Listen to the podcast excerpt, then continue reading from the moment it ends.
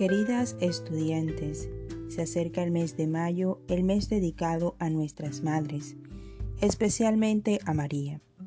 Cuando hablamos de la Virgen María se nos presenta la figura de una mujer noble, hermosa, bondadosa y de un corazón de madre enorme en cuanto al amor de sus hijos.